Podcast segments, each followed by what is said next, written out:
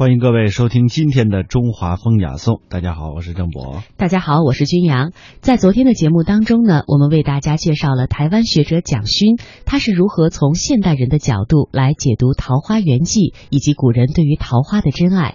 关于桃花的诸多话题还没有说完。近日呢，有一则与桃花相关的消息吸引了众人的眼球。哎，这则消息和拍卖有关系。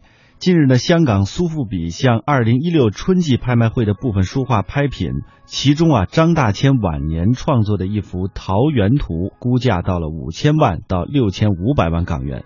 这幅画作呢，也是苏富比中国书画部有史以来估价最高的一幅拍品了。这幅画作叫做《桃源图》，是上半部分。上半部分呢，是用厚重的石青、石绿这些矿物的颜料反复泼洒，层层色彩的一种堆叠，如同是满山的翠叶碧荫，郁郁葱葱之下可见房屋和人家。而这画面的下方呢，则是嫣红粉嫩的桃花烂漫的绽放，旁边还有渔翁垂钓，似入桃源之境一般。这幅桃源图在一九八七年的时候啊，曾经在香港苏富比以一百八十七万港元的价格拍出，也是刷新了当时中国近现代书画拍卖价的一个记录了。这由此可见呀，中国文人对于桃花的喜爱是由来已久了。那这种喜爱究竟是从何而来的？为什么古人常常用桃花的凋零来指代时间的流逝？在今天的节目当中呢，我们将和大家赏析几首与桃花有关的诗作，或许我们能够从中找到答案。首先，我们要赏析的第一篇作品呢，叫做《代悲白头翁》，这是唐代著名诗人刘希夷的作品。这首诗虽然是尼古的乐府诗，但是构思特别的精妙，由此也开拓了全新的意境。因为诗中啊，很多处运用的对比的手法，大量使用重叠的语句，再者呢，以四个问句引领，一唱三叹。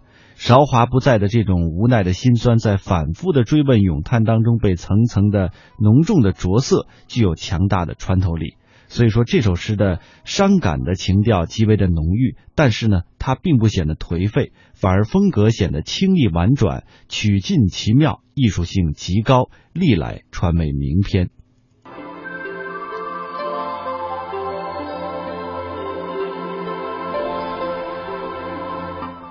洛阳城东桃李花，飞来飞去落谁家？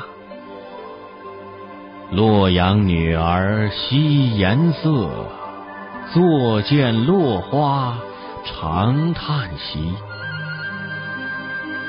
今年花落颜色改，明年花开复谁在？已见松柏摧为新，更闻桑田变成海。古人无复洛城东，今人还对落花风。年年岁岁花相似，岁岁年年人不同。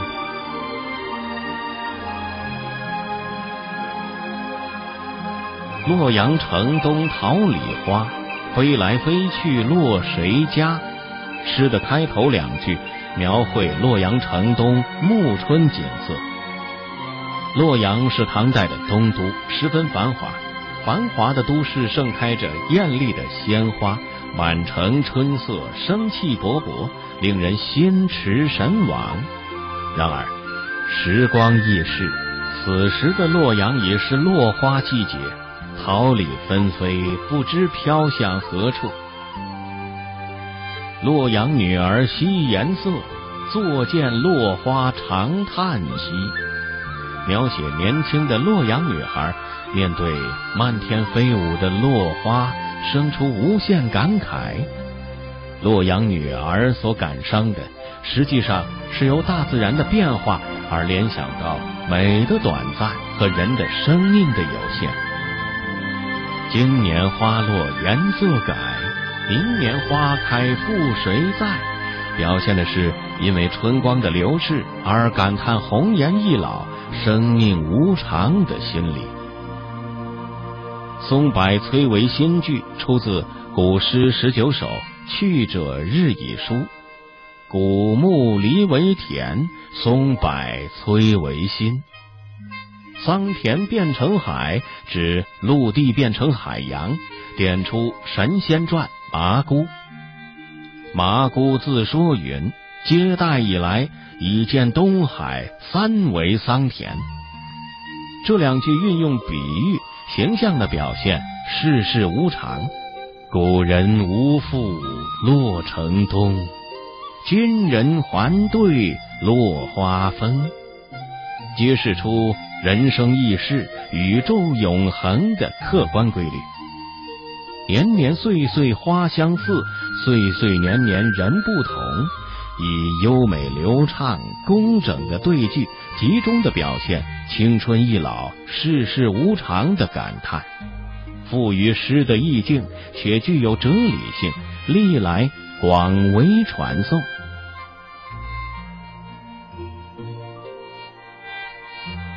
既言全胜红颜子，英莲半死白头翁。此翁白头真可怜，依稀红颜美少年。公子王孙芳树下，清歌妙舞落花前。光禄池台文锦绣，将军楼阁画神仙。一朝卧病无相识。三春行乐在水边，婉转蛾眉能几时？须臾鹤发乱如丝。但看古来歌舞地，惟有黄昏鸟雀飞。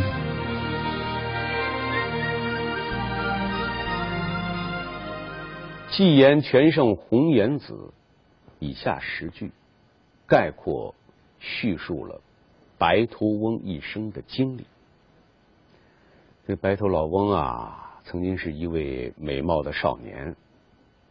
从前他常和公子王孙们在树下花前歌舞游乐。然而他老了之后，陪伴他的只有寂寞凄凉。那么这一段通过描写白头翁从红颜到老病啊，从游乐到孤苦的生活，不仅表现了诗人对青春红颜的眷恋和向往，对垂老白头翁的怜悯同情，同时也进一步的抒发了对美的短暂和生命有限的感慨。结尾四句点明主旨，收束全诗。婉转蛾眉能几时？须臾鹤发乱如丝。两句感叹美貌的少女，转眼之间将化作白发的老妇，惋惜青春难驻。但看古来歌舞地，唯有黄昏鸟雀悲。两句一切都如同过眼云烟，迅速消失了。往日繁华热闹的游乐场所。如今只有几只离群的鸟雀，在清冷的暮霭中发出几声凄苦的悲鸣。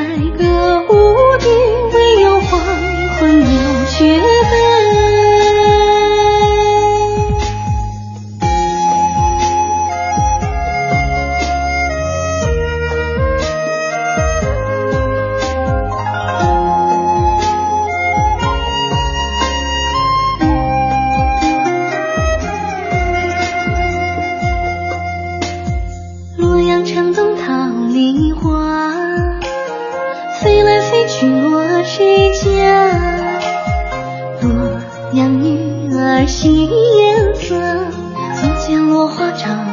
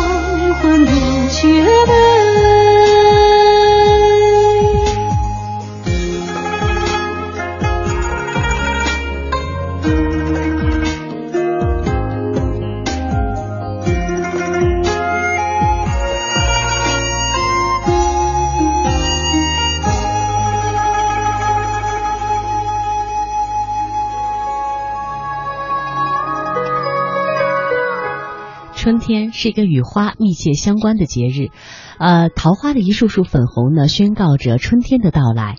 现代人我们经常会用到一个与桃花有关的词语，当属是桃花运了。您知道吗？这个典故呢，和崔护的题都城南庄有着密切的关系。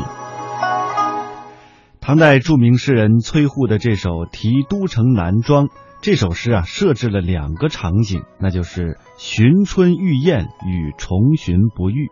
虽然场景是相同的，却是物是人非。开头两句追忆的是去年今日的情景，先点出了时间和地点，接着描写佳人。以桃花的红艳烘托人面之美，而结尾的两句写的是今年今日此时，与去年今日有同有异有续有断，桃花依旧人面不见，两个场景相互映照，也是曲折的表达出了诗人无限的怅惘之情。这首诗脍炙人口，尤其流传最广的是这两句：人面不知何处去，桃花依旧笑春风。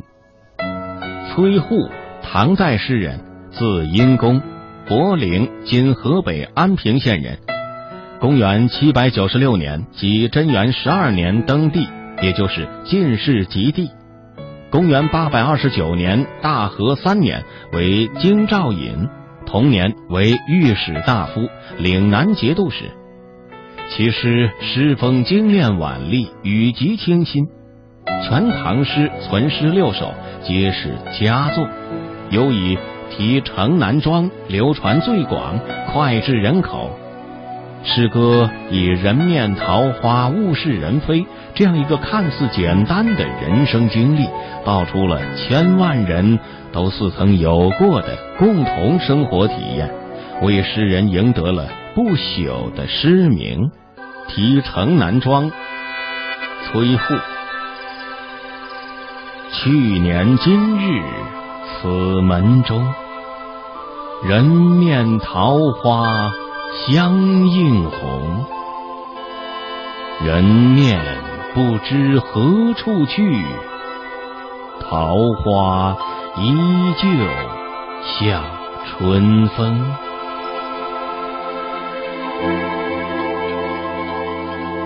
诗的开头两句是追忆。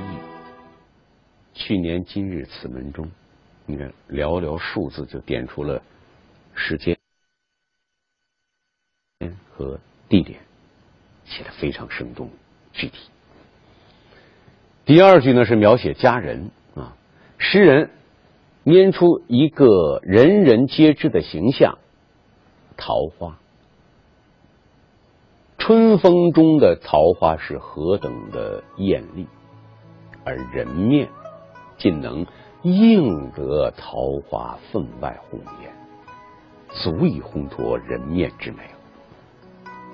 再说啊，本来已经很美的人面，在红艳艳的桃花映照之下，定是显得更加青春美丽。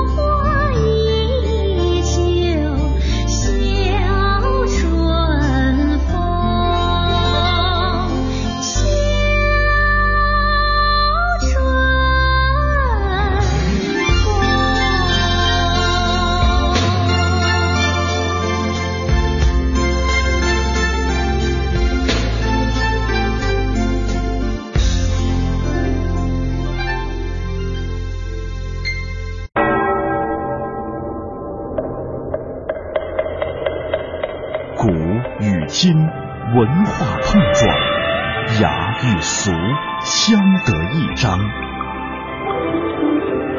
与古人对话，和文化同行。这里是中华风雅颂。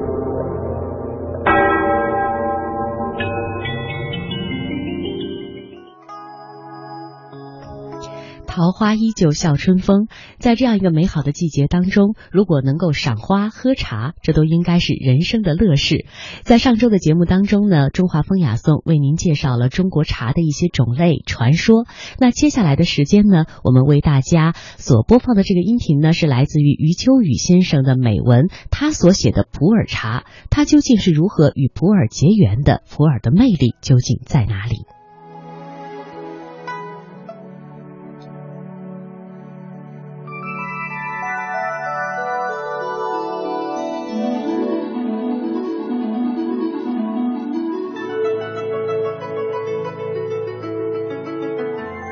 见普洱，余秋雨。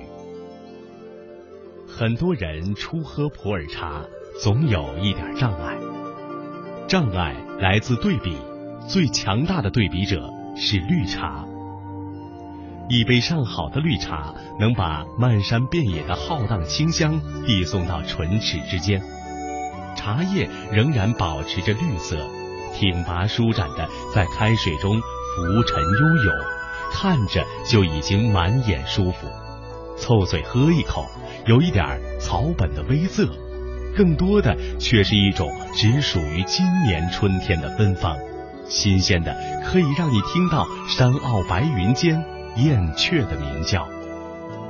与它们生长的不远的红茶金骏眉也展现出一种很高的格调，平日喝的不少。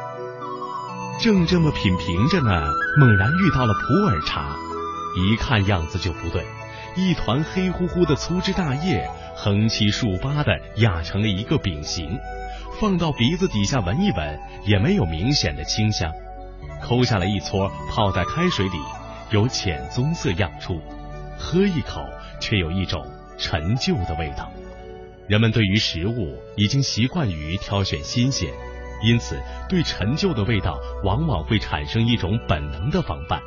更何况，市面上确实有一些制作低劣、存放不良的普洱茶，带着近似煤锅盖的气息，让试图深入的茶客扭身而走。但是，扭身而走的茶客又停步犹豫了，因为他们知道，世间有不少热爱普洱茶的人，生活品质很高。难道？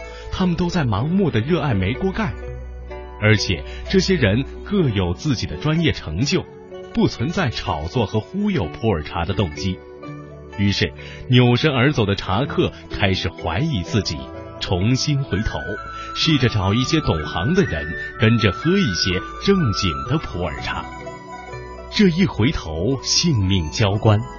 如果他们还具备着拓展自身饮食习惯的生理弹性。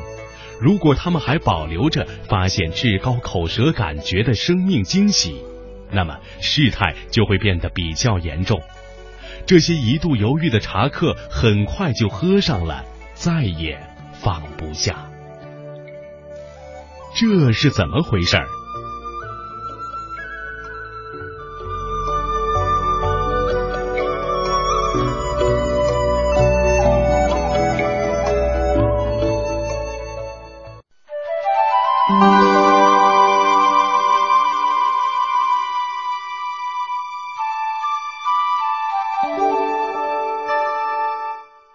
先是功效，几乎所有的茶客都有这样的经验：几杯上等的普洱茶入口，口感还说不明白呢，后背脊已经微微出汗了，随即腹中蠕动，胸间通畅，舌下生津。